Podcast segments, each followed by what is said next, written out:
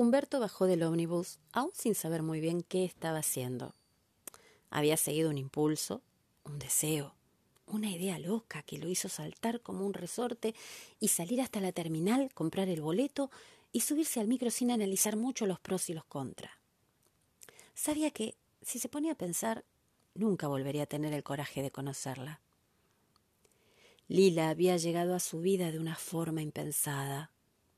Ya había olvidado cuánto hacía que su última relación sentimental terminó y se había conformado con ser el tío Uber de los hijos de su hermano y de los niños de los pocos amigos íntimos que tenía. Podía realizar su trabajo desde su casa, sin necesidad de salir a la calle, y había descubierto que el delivery resolvía todos sus problemas. Un llamado telefónico y alguien se encargaba de sus impuestos, de llevar la ropa al lavadero, de traerle comida.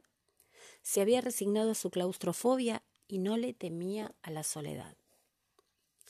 Lila apareció de repente, respondiendo a sus comentarios en las redes sociales de un amigo común. Su sonrisa, la de las fotos de perfil, lo había hipnotizado.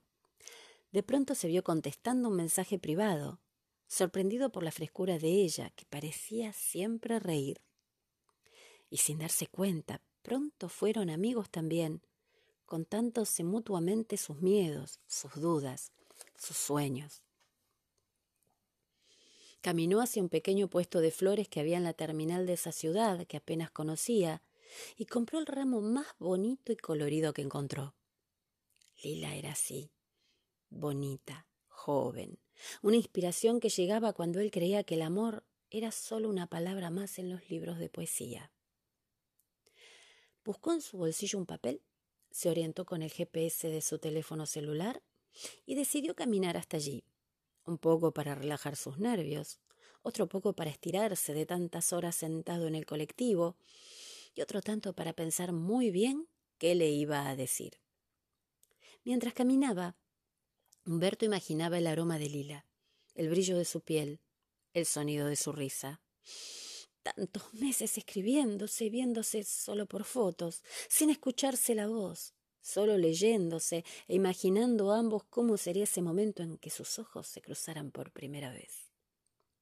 El GPS indicaba que le faltaban pocas cuadras para llegar a su destino y él sentía que las rodillas le temblaban. ¿Qué estaba haciendo?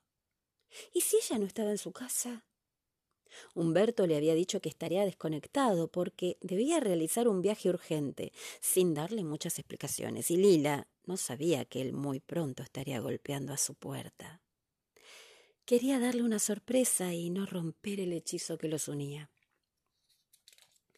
Imaginaba a Lila alta, esbelta, con su cabello rubio oscuro flotando a su alrededor por culpa de la brisa, con su boca sonriente, e imaginaba que su voz era la más dulce de todas.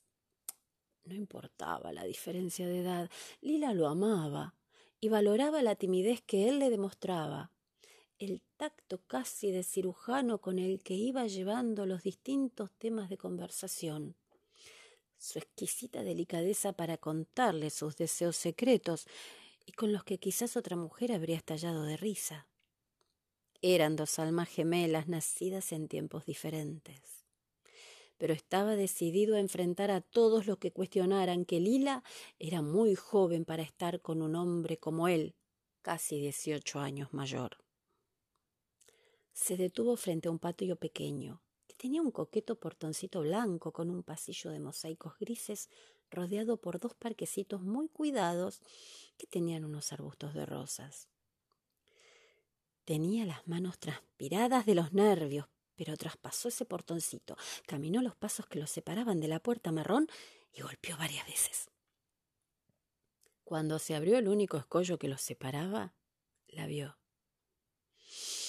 No podía ser más hermosa, su luz era mayor a la que él imaginaba. Su sonrisa lo dejó mudo y estuvo a punto de desmayarse al verla ahí parada, tal cual la había imaginado.